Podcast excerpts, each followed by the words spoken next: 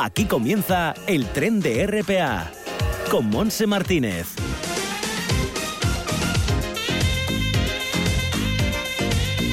Bienvenidos, ¿qué tal? Muy buenas tardes. Ya podemos decir, empezamos la primera hora de la tarde de este lunes, día 31 de enero. Me acompaña Javier Palomo en el apartado técnico. Aquí estamos los dos arrancando ya este recorrido en RPA que nos llevará a las 2 de la tarde. Lo hacemos con una jornada nublada y fría. A estas horas todavía tenemos 9 grados en Gijón y la máxima dicen que lo subirá a 12, pero está fresquito, con viento del suroeste, bueno, flojo, no con mucha densidad, eh, rola entre suroeste y también viento del, del, sur, pero está fresquito, nubes y claros, también se espera un poquito de lluvia por la tarde, el tiempo está diferente a la semana pasada en esta jornada, pero parece ser que mejorará de cara a los próximos días. Bueno, pues las temperaturas estarán entre los 12 grados en la costa de máxima y en el interior, eh, pues al Bontineo, que tendrán 7 de máxima, hace bastante frío en esa zona, pues estará entre los los 7 y los 12 grados también. En la cuenca del Nalón Caudal, en torno a los 10-11 grados y en Oviedo 11 grados con viento del sur. Bueno, nosotros enseguida nos vamos a, mm, a recibir, vamos a recibir a nuestro amigo el doctor en Medicina y Cirugía Jaime San Narciso. Nos trae ya esas noticias sanitarias y también nos dará consejos dentales en su espacio de salud. Para continuar con la agenda joven, en No digas que no lo sabes, con noticias de las oficinas del Nalón y del Caudal, seguir con la cocina vegana de la guisandera Joaquín Rodríguez y en la parte final nos iremos a Cangas de Narcea donde la concejala de Turismo Begoña Cueto Blanco nos presentará la guía de artesanos. Todo esto en el tren de RPA después de las noticias de la una de la tarde.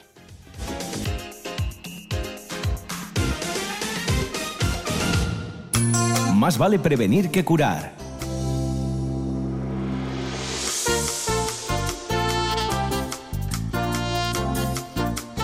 Saludamos por lo tanto ya a Jaime, Jaime San Narciso, ¿qué tal? Bienvenido, Jaime. Hola, Monse, muy bien. Pues aquí estamos con, con, ganas de conocer noticias sanitarias, esperemos que sean buenas, que haya noticias buenas. Y mmm, tenemos, lo, yo creo que lo primero de todo es mmm, recordar que mañana es, no, el viernes es 4 de febrero y es cuando se celebra el Día Mundial contra el Cáncer, me parece.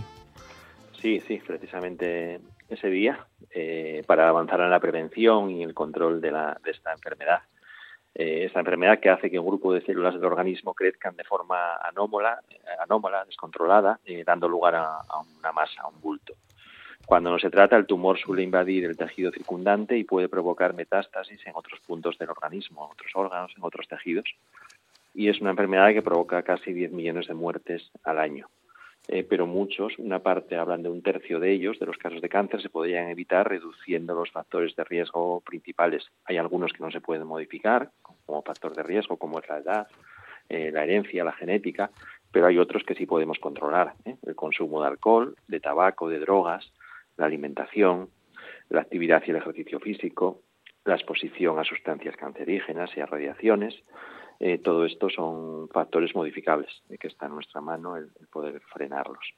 Eh, hay también, bueno, pues siempre que tengamos dudas ante alguna serie de síntomas hay que consultar con el médico en la presencia de bultos o de masas extrañas en cualquier parte del cuerpo, eh, la presencia de fatiga o cansancio eh, que no encontramos eh, la causa, una tos eh, continua, la asistencia de sangrados eh, imprevistos, una pérdida de peso repentina eh, o la falta de apetito eh, también, eh, complicaciones y molestias al tragar o al orinar, eh, sudores nocturnos intensos, cambios en una mancha, en un lunar, en alguna herida pues en, en la piel o en la boca que no acaban de curar al, pasar un par de semanas.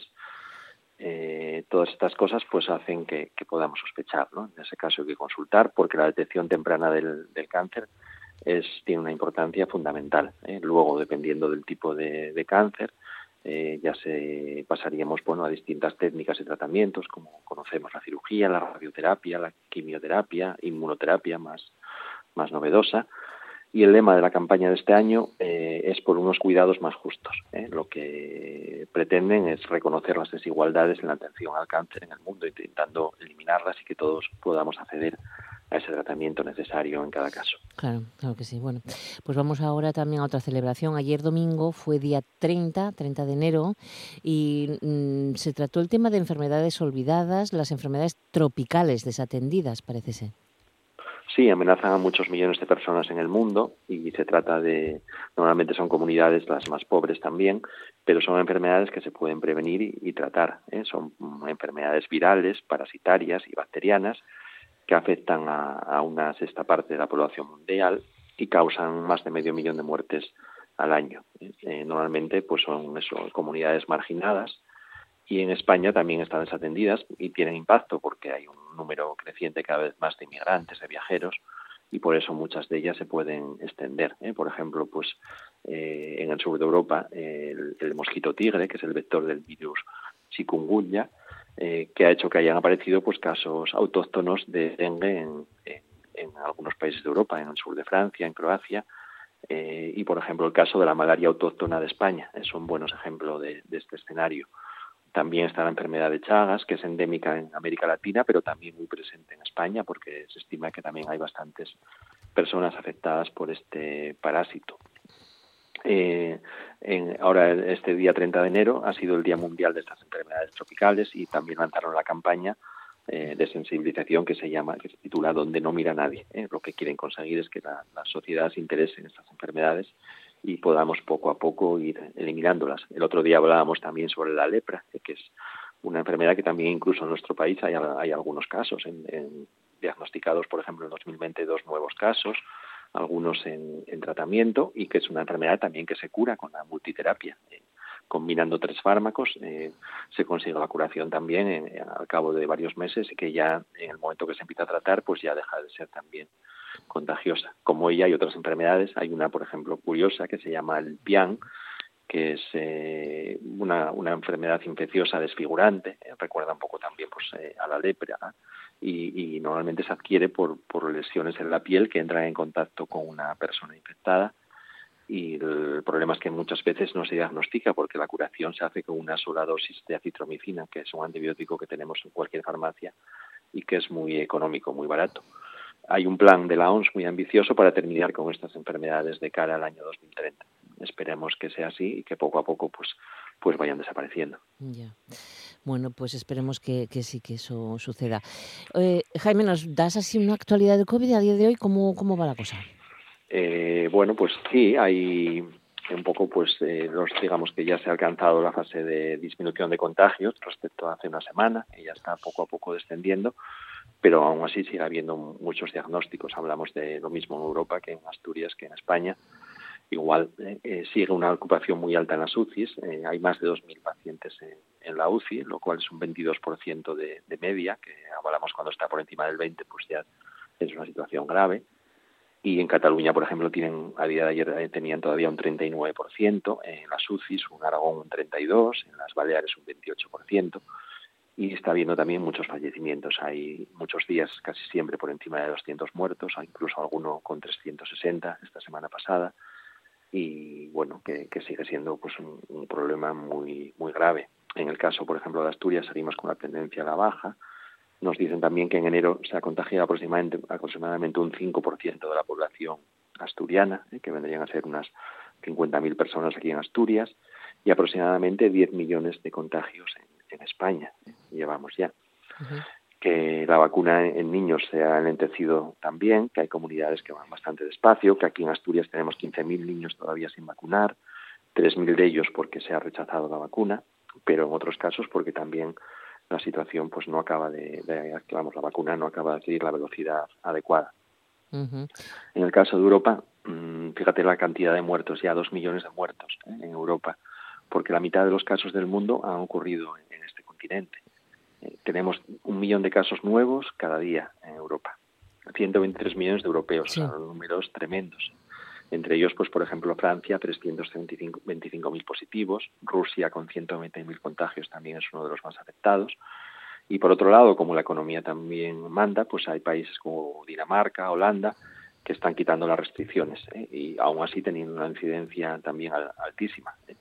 Dicen que quieren estar cerca de la, de la inmunidad de grupo en este país y que entre digamos entre este tantos contagios como han tenido más luego un 83% de vacunado pues han decidido pues eliminar estas restricciones.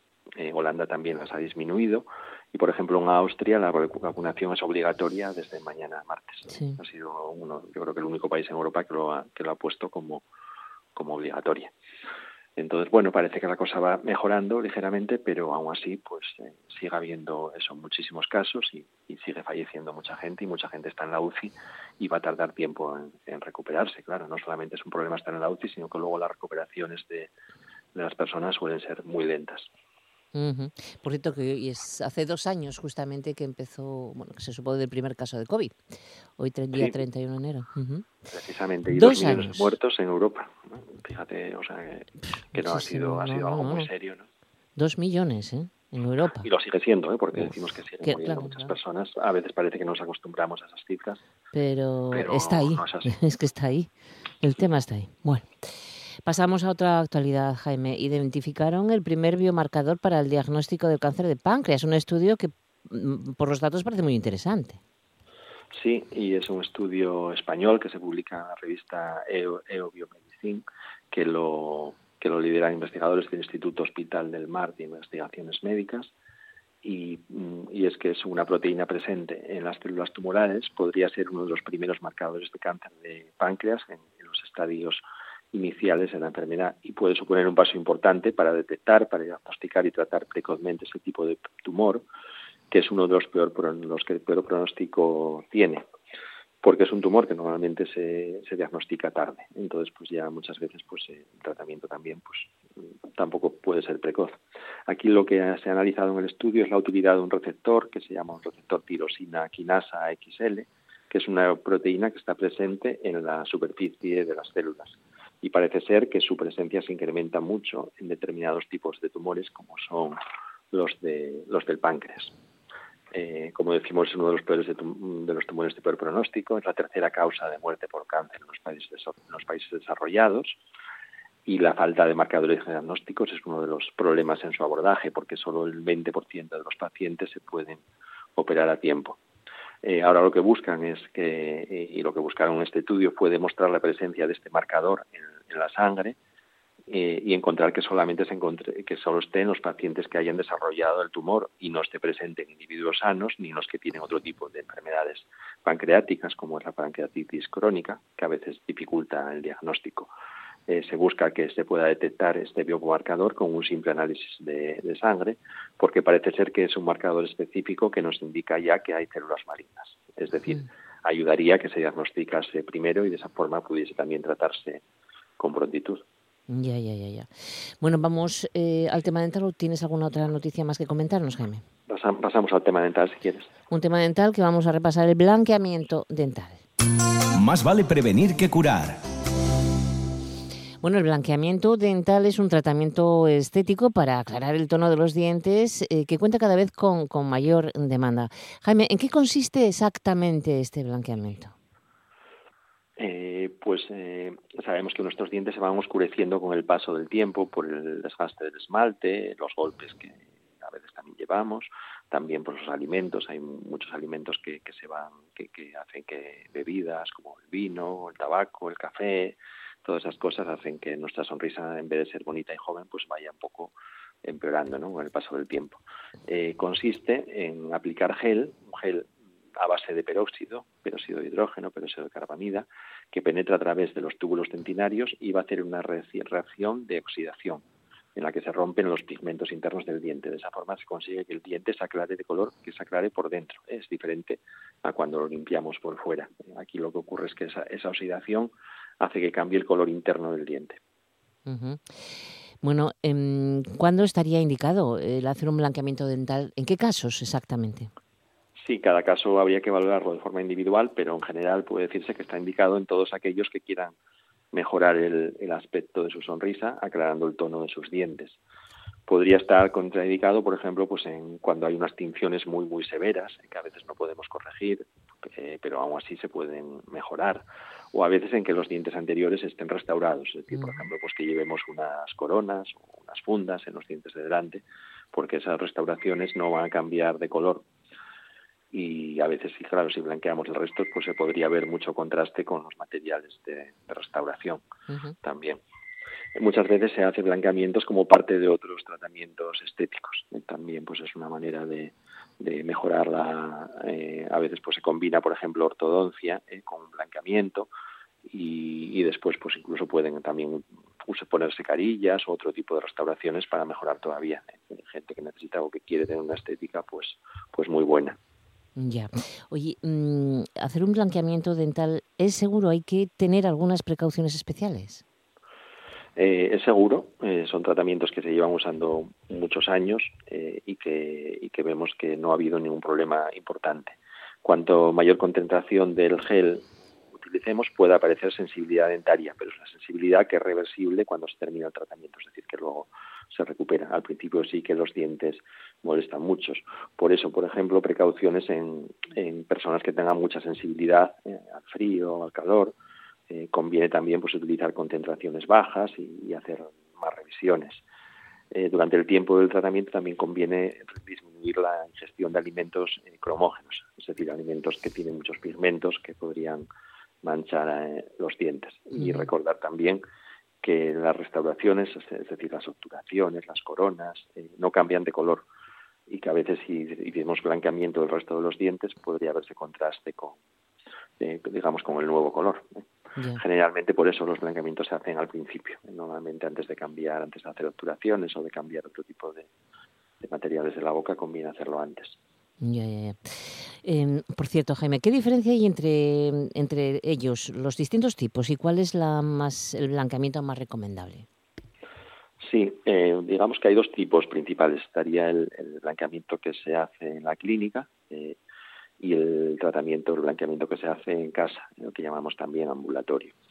Eh, en realidad el mecanismo de acción y los productos es el mismo, lo que pasa que se lleva a cabo aplicando el producto blanqueante a mayor concentración en el de la clínica, de forma que se aprecia el efecto más deprisa que cuando se hace en casa, en el que se van logrando los efectos, los resultados más progresivamente. Digamos que el de la clínica es más rápido y, en muy poco tiempo podemos conseguir un blanqueamiento eh, mucho mayor. Lo que se hace en la práctica muchas veces es combinar los dos. En realidad, pues suele hacerse primero el blanqueamiento en clínica y luego completar durante varias semanas también en, casa, ¿eh? de forma que de esta manera podamos conseguir pues un resultado todavía mucho mejor. Eh, a veces eh, ves personas que tienen la dentadura bien, blanca, normal, pero un diente está oscuro. ¿Se puede blanquear solo un, único diente? Sí, es lo que se llama blanqueamiento interno y se usa en dientes desvitalizados, dientes a los que se les ha hecho una endodoncia eh, se ha quitado el nervio, a veces, por ejemplo, pues por un traumatismo o también por una caries que llega al nervio. Entonces son esos dientes que a veces vemos un diente más oscuro que el resto y una vez que esté realizado el, blanqueamiento, o sea, que esté realizada la endodoncia, se puede hacer ese blanqueamiento interno introduciendo esos mismos peróxidos en, en el interior durante varias semanas. Entonces el diente también va aclarando y lo hacemos hasta que coja el mismo color que tienen los, los dientes vecinos. Ya, ya, ya. Bueno, pues, eh, ¿tienes algún, sí, alguna cosa más que añadir que te perdí? Sí, porque últimamente con estas eh, noticias que aparecen en, Internet, en muchas ocasiones, eh, hablan de hacer blanqueamientos caseros y a veces oye recomendaciones que, que asustan incluso porque dicen, bueno, hacer un blanqueamiento con el dentista es muy costoso, y, pero bueno, recomiendan una serie de cosas que son peligrosas para la boca. Eh, por ejemplo, bueno, en primer lugar hay que decir que para hacer un blanqueamiento, cualquier tipo de blanqueamiento, tenemos que tener una boca sana, es decir, tenemos, no tenemos que tener caries, no tenemos que tener problemas de encías, gingivitis, periodontitis, o sea, los blanqueamientos se hacen para mejorar una boca que ya está sana. Eh, eso sería la, primera base.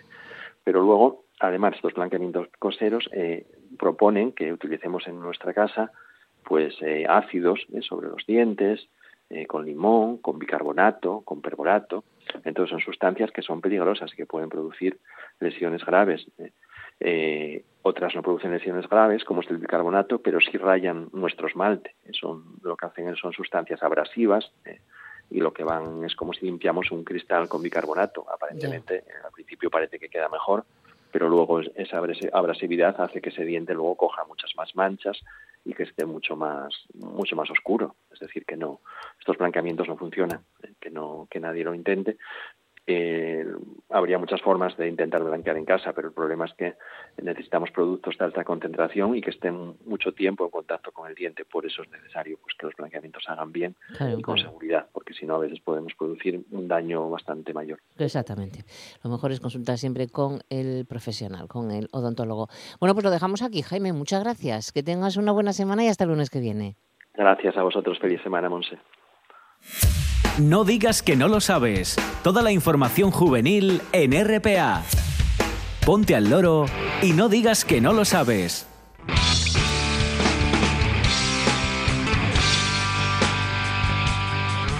Es la 1 y 26 minutos de la tarde. Vamos con la oficina joven de Pola de la Viana, eh, porque nos recuerdan el concurso de carteles de Antrosiu, eh, organizado por Aula 5 y el Ayuntamiento. Este año la temática será Alicia en el País de las Maravillas.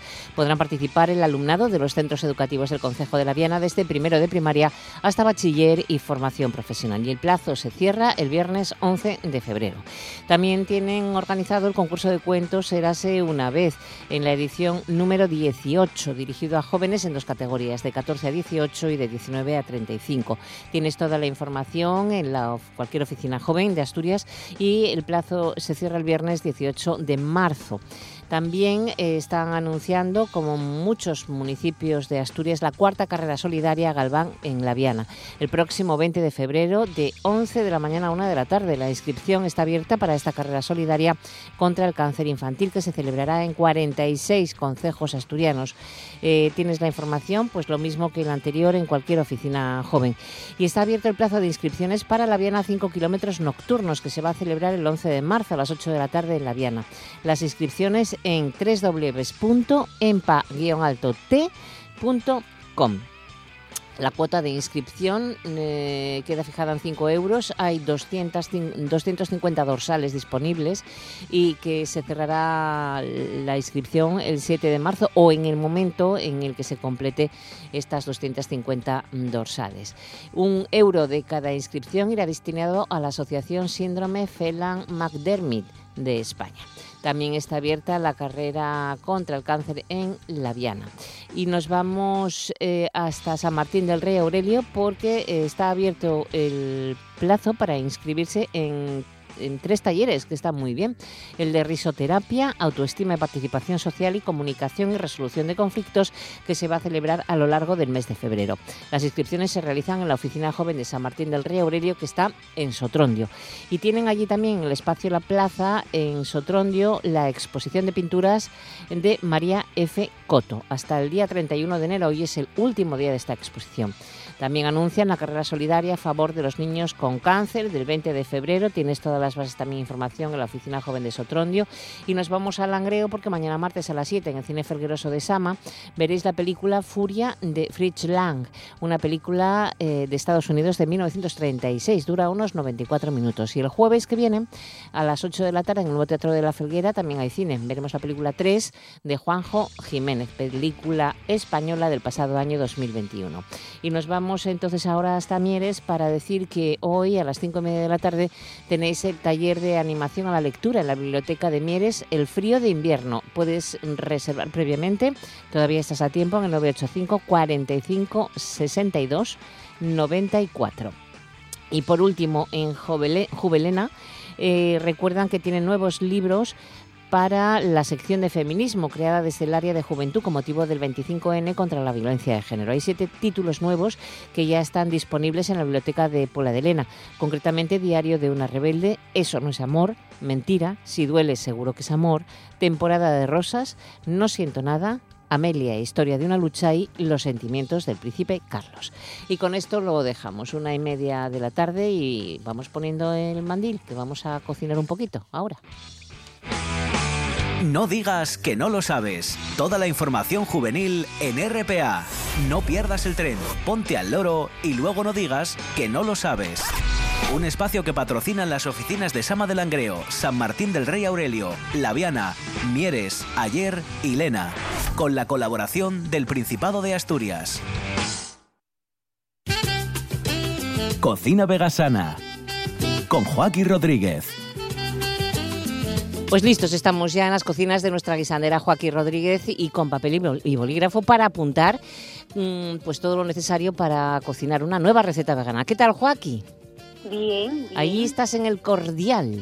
Aquí en el cordial con un frío de... de- Está frío, ¿eh? sí, sí, está, Dios, está, qué frío está, sí. está frío, la verdad es que Estaba diciendo yo, digo, me estoy volviendo mayor, oye, que el invierno es invierno de verdad.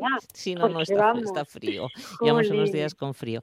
Bueno, em, ¿qué hacemos para este frío? Mira, yo había pensado en una pasta. Mm, a mí lo ¿Qué de la que- pasta me encanta, ¿ves? me, gusta eh, mucho. Yo la que tengo aquí en carta es vegetariana, porque es que además tengo mucho vegetariano que me dicen, oye, mucho vegano, mucho vegano, pero nosotros qué? Digo, pues no os preocupéis que voy a empezar a hacer también algo vegetariano, porque Claro. claro, no es plan. Entonces los que tengo aquí son vegetarianos, pero Sí.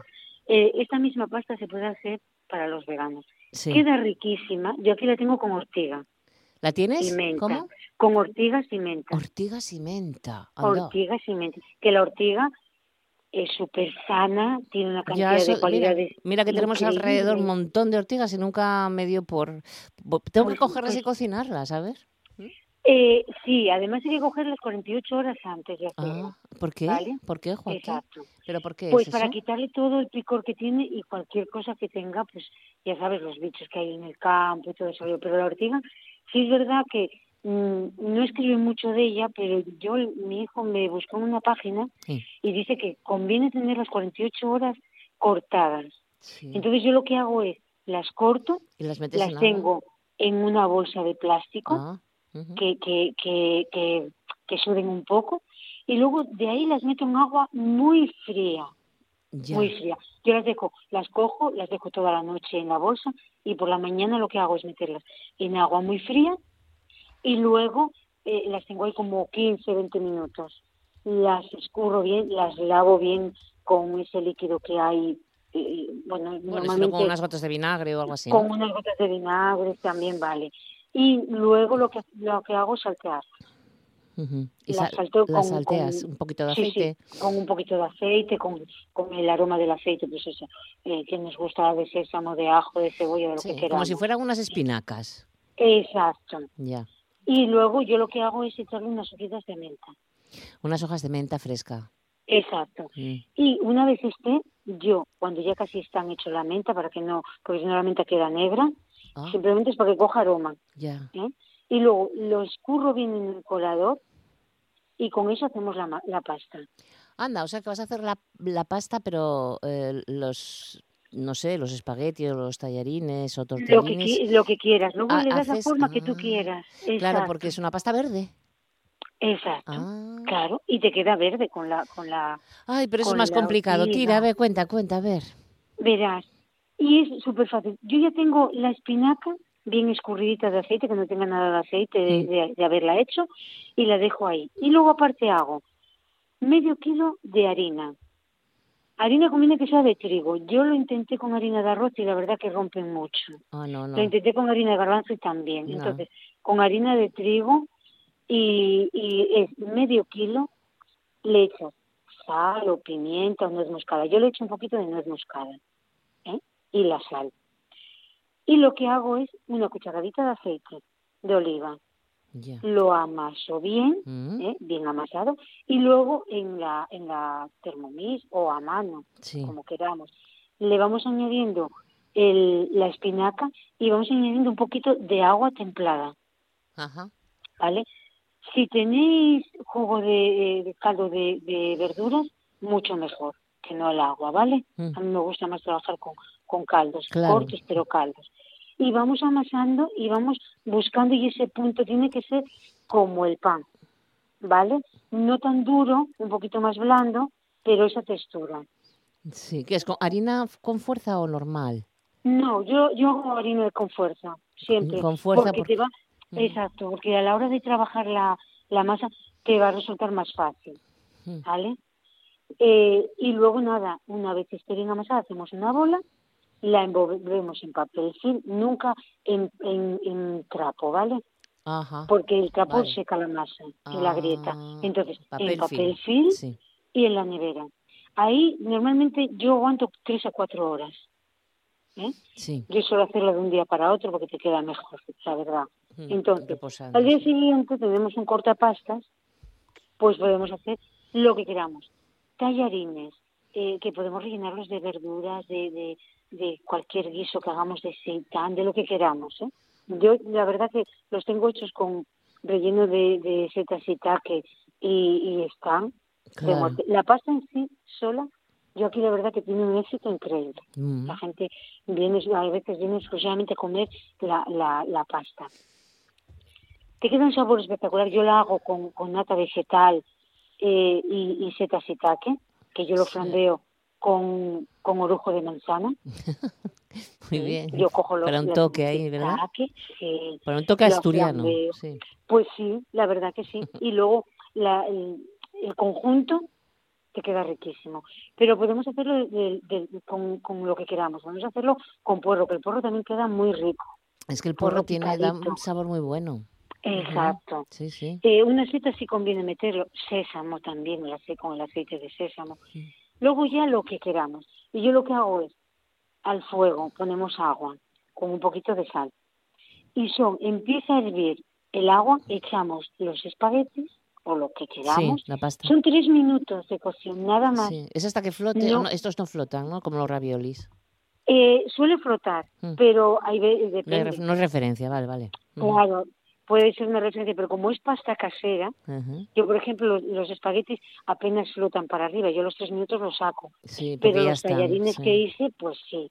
¿eh? Claro, porque es pasta O- fresca, no es, Exacto. no es pasta seca que tardan un poquito más. Un poquito más. Estos son tres minutos y ya tenemos la salsa preparada con lo que queramos acompañarlo. Y lo ponemos en esa salsa, lo movemos un poquitín, porque está todo caliente, y lo presentamos. Claro, Podemos y que no se, forma de nido o lo que sí, queramos. que no se aclare con agua fría la pasta, que quita el No, sabor no tiene, exacto, tiene que ser del agua caliente a la salsa. a la salsa, exacto. eso Exacto. es. Eso no es como una pasta seca que tienes que hidratarla tanto, que No, no, a pero lo mejor tampoco. se pega o no. No, No, tampoco, eh, porque luego coge peor el sabor de la salsa y no, no, a mí me gusta del agua caliente, ala, a la salsa. Exacto, exacto. Hombre, si, si vas a cocerlo porque vas a hacerlo hoy por la mañana y luego no vas a ah, marchar bueno, ya para- eso es otra bueno, cosa, pues sí, sí. que queda pegado. Pero que, que eh, es súper fácil de hacer, súper fácil. Hay que tener la maquinita. Yo tengo la máquina, pero si no es con un rollo de cocina, estirarlo mucho, mucho, mucho, porque tiene que ser muy finito Mm, y luego cortarlo. Yo ahora compré la máquina porque claro, porque es más hago rápido. muchos al cabo de... Exacto. Sí. Pero yo los primeros que hice los hicimos a mano. Madre mía, qué paciencia. Mucha paciencia, pero bueno, es que en la cocina tenemos mucha Lo que pasa es que, bueno, paciencia y saber hacerlo, porque a mí me saldrían hechos un churro, fijo, fijo. Claro, bueno, Pero bueno, yo- nos podríamos sorprender, ¿eh? porque a veces decimos, va, es que no tenemos mano en la cocina, pero si te pones con tiempo, con cariño y, y, y, y te apetece hacerlo, no sabemos hasta qué punto podemos Ya, llegar ya, a, ya, ser buenos en la cocina, ¿eh? la verdad que Oye, esta pasta, esta pasta también vale para, para los raviolis y rellenarlos, ¿verdad? para todo, Para sí, todo, sí, sí. para Esa, todo. esa masa, luego vosotros lo que queráis, Mm, podéis hacer esos que, que se hacen en forma de triángulo y se van enrollando, sí. que quedan como redonditos. Es que yo los nombres, para los nombres Sí, bueno, yo tampoco, yo soy de caballo rey también.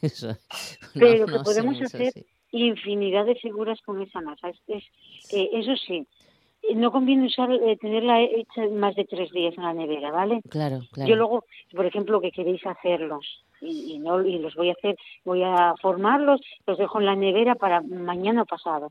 Pues lo que lo que hago es, según los voy haciendo cortando, Sí. yo lo paso por harina de maíz, ¿Por qué? Ah, claro. porque nos los va a dejar eh, una capita por fuera un poco dura y no nos va a quedar blandengues ni nos Pastosos, van a romper. ¿verdad? Sí. ¿vale? Sí, sí, y, y- y nada, vamos formando los, niditos y lo ponemos en un tupper que vamos a cerrar herméticamente con esa harina de, de, de maíz y nos queda muy bien, Muy bien. ¿vale?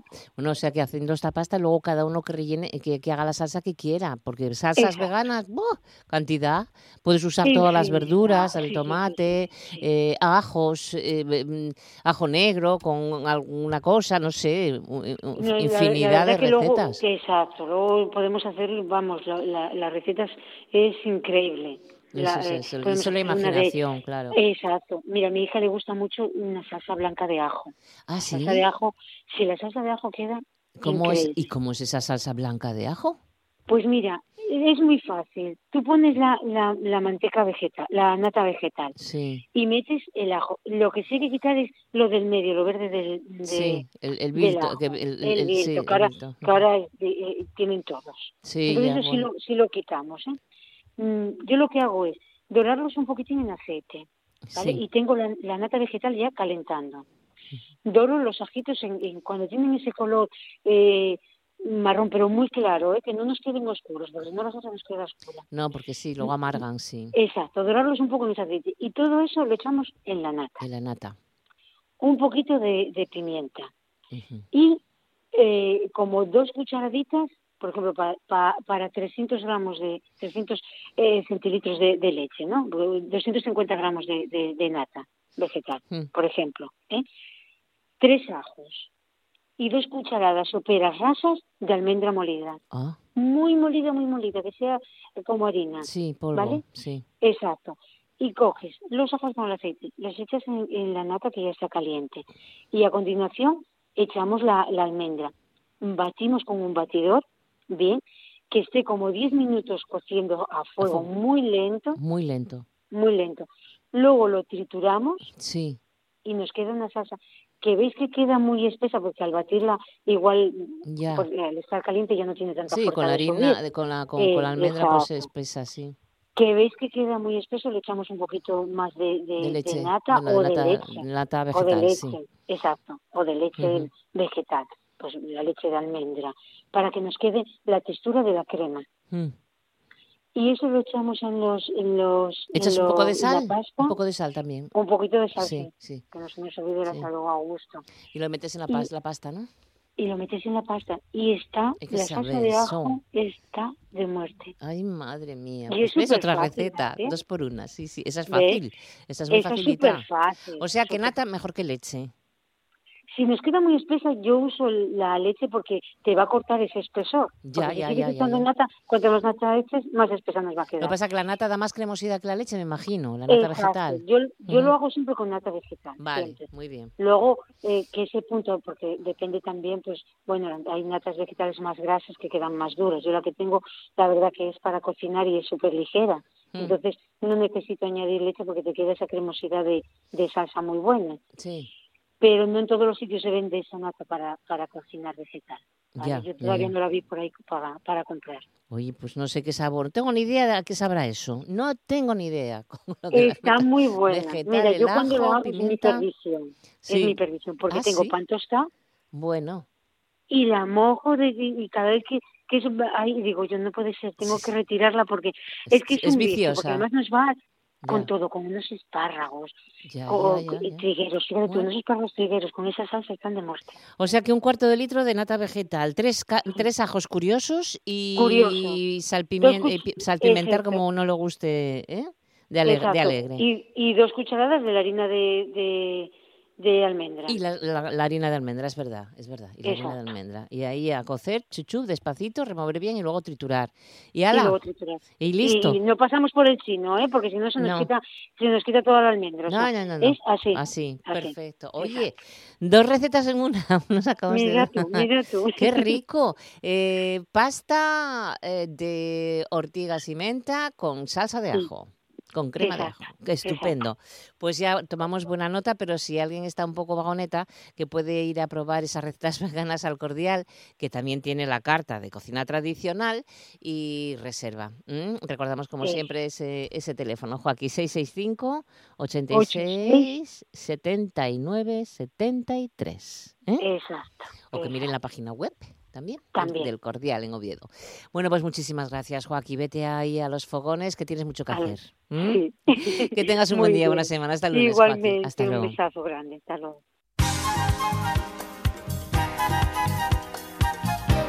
En esta parte final de nuestro recorrido del tren, pues nos dirigimos a un punto precioso en el suroccidente asturiano como es Cangas de Narcea, porque ha sido un gran protagonista también en Fitur. Por una parte ha recibido el distintivo de adhesión de destino turístico inteligente y por otra pues ha presentado también la guía, eh, una guía, un manual guía de artesanos de Cangas del Narcea donde se incluyen, bueno, pues muchísimos productos que vamos a comentar.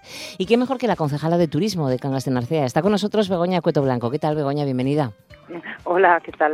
Gracias por estar con nosotros y lo primero de todo felicitaros, ¿no? Porque se trabaja en una línea y cuando se consiguen esos objetivos, bueno, pues es muy satisfactorio, ¿no? Pues sí, la verdad es que estamos estamos muy contentos. Ya comenzamos, bueno, decidimos eh, formar parte de, de la red de destinos turísticos inteligentes hace hace dos años que solicitamos la, la adhesión y bueno tuvimos que pasar como mm. bueno es eh, un diagnóstico no de, de la situación de partida y, y, bueno, estamos muy contentos con el resultado porque, bueno, para ser destino adherido teníamos que tener un 20% y resulta que partimos con un 32%. Sí, ¿qué es lo que más? Sí, fíjate, pues oye, una diferencia que buena fianza aún más, ¿no? E, ese distintivo. Oye, Begoña, ¿qué es lo que más valoran para, para poder otorgar este distintivo? Que no lo tiene todo el mundo, claro. Eh, no, pues mira, ahí eh, se basa en, en, cinco pilares, que es la, la gobernanza, la accesibilidad, del municipio, la sostenibilidad, mm, la tecnología y la innovación. Son esas cinco, cinco patas las que valoran. Y, y nosotros la, la mayor eh, nota, digamos que, la mm. obtuvimos en, en, la parte de sostenibilidad, en la que llegamos a un 50%. Entonces, bueno, ahora se trata de ir, eh, pues con el, el, manual y la guía de acción que, que nos dan, pues se trata de, de ir mejorando en, en esas distintas patas de, del, del plan y, y nada, ir, ir, mejorando hasta obtener un 80% de, de los criterios que, que, valoran para ser ya un destino turístico inteligente en, en toda regla. Claro, mm, una vez que se tiene este, mm, este galardón, podríamos decir destino turístico inteligente, hay que conservarlo, ¿no? Es decir, no es que se haya otorgado ya ahora, eh, se haya alcanzado los niveles para poder tenerlo, sino que hay que mantenerlo, me imagino. Claro, claro, claro, hay que conservarlo cada, cada dos años. Eh, creo que es pues eh, que te vuelven a valorar y, y bueno hay que mantenerlo efectivamente igual que se que se entra se sale no y se sube de puntuación o se baja si no se conserva o sea que al final es un es un compromiso no de, de mm. mantener el destino pues dentro de esos criterios bueno, y ahora vamos a, vamos a, a lo productivo.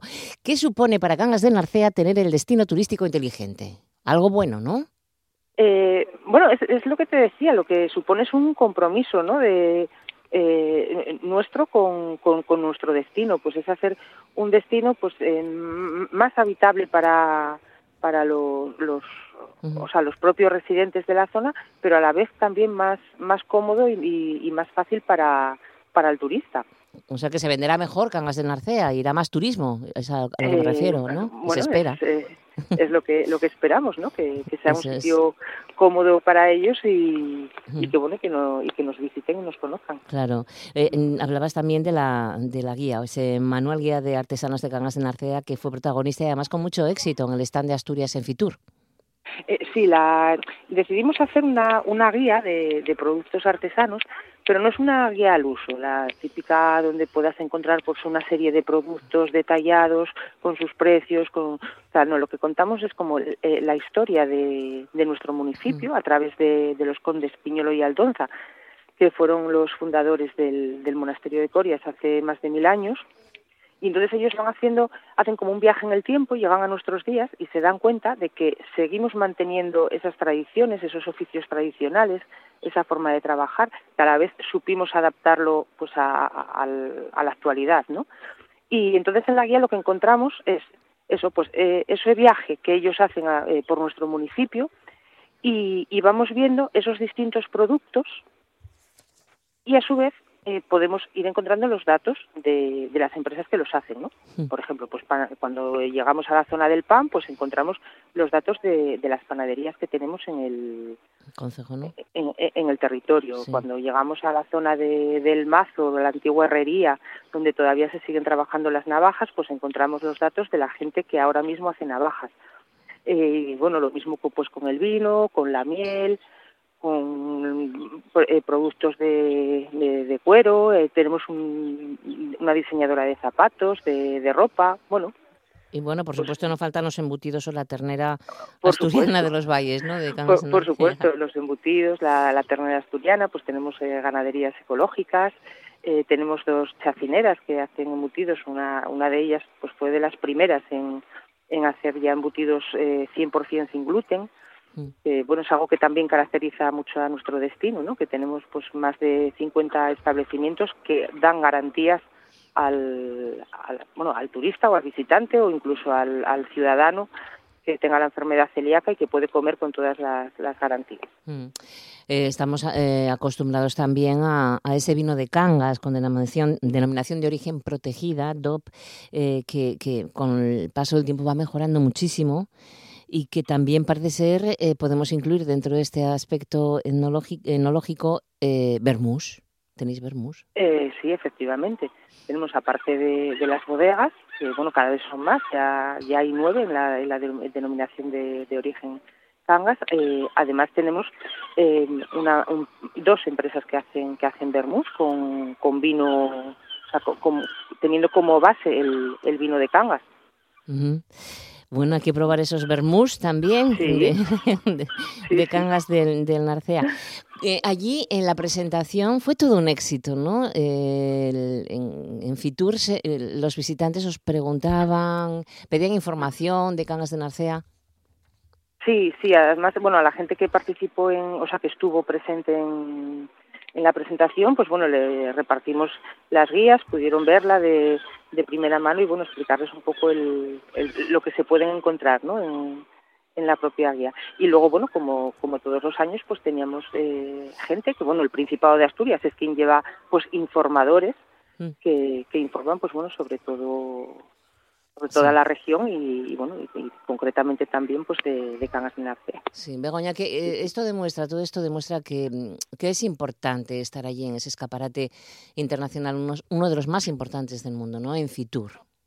Sí, sí, es, es importante porque, bueno, digamos que es un, un sitio donde se puede, eh, sobre todo contactos, o sea, el, el ver cosas de primera mano, lo que funciona en otros sitios, qué es lo que qué podemos adaptar a, a, nuestro territorio y bueno pues por mucho que, podamos ver pues en, en, noticias en publicaciones en, bueno pues qué mejor que, estar allí y que te expliquen de, de primera mano cómo cómo funcionan estas nuevas tecnologías, estos nuevos sistemas ¿no? o formas de, de, de hacer turismo.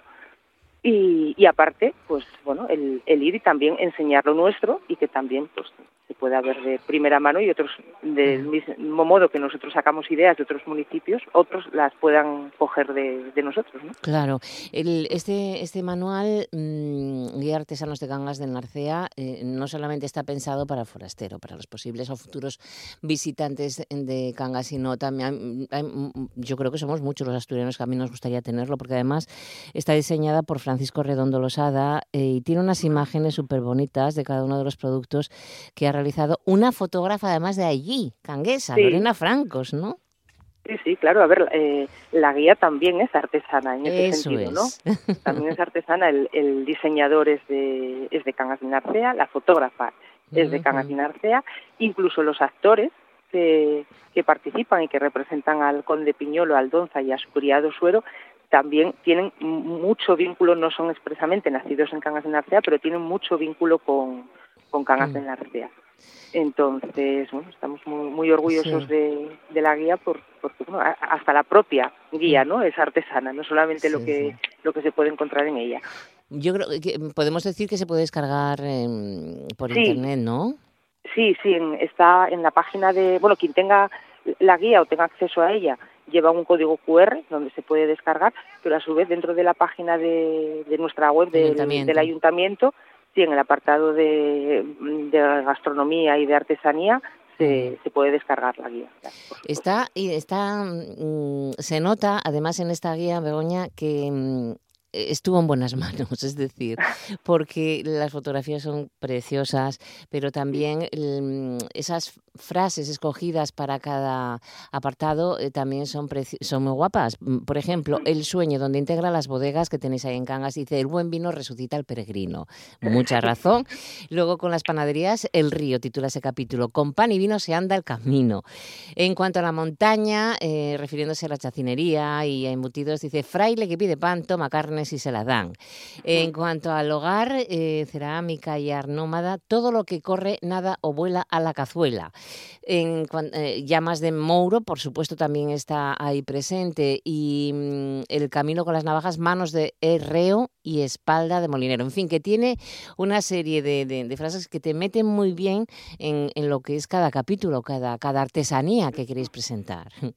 Sí, sí, es, lo que tratábamos, ¿no? que no fuese el, típico folleto, pues que bueno, nos vemos los productos y al final queda abandonado en una esquina, ¿no? Sino que sea una guía de la que se pueda disfrutar, pues viendo el contenido, eh, tanto la fotografía como los textos, como bueno, sí, pues, darle un valor. Está, cuidada, sí. Y dedicáis un capítulo a la fiesta, claro, no podría faltar. No sé si, si estas firmas que están, Alicia Linde y Robert Vetusta, están vinculadas a la descarga. Eh, ¿Perdón? ¿A la? A la descarga o, eh, a todo tipo de fiestas eh, se dedican estas no, No, ahí la vinculación a la fiesta es por, por, la ropa de fiesta, ¿no? Ajá. Digamos, bueno, es una diseñadora, de zapatos de, de, la, de la zona, son unos zapatos comodísimos y, preciosos, y luego una diseñadora de, de, moda de alta costura. Uy, qué bien. Bueno, hablando de la descarga, Begoña, este año por fin no se sabe, ¿no? Mm, bueno, yo espero que, sí, que lo sepamos, ¿no? esperemos, que, sea una realidad, porque estamos mm, echando muchísimo de menos la descarga del Carmen. Ojo, ya llevamos dos años sin ella y yo, yo creo que, que, este año, bueno, adoptaremos las medidas que, que haya que adoptar. Que vaya pues todo mejor, según vaya avanzando, pero bueno, yo creo que, que podemos hacerla ya sin ningún problema. Perfecto. toquemos madera, ¿no? toquemos madera, sí señor, que todo vaya mejor y que bueno, por fin se acabe esta pesadilla de una, de una vez. Bueno, pues lo dejamos aquí, Begoña Cueto Blanco, concejala de Turismo de Cangas de Narcea, muchas gracias y enhorabuena por, por todo lo bueno que habéis conseguido en Fitura. Hasta pronto, espero, Begoña. Buen día. adiós, hasta luego.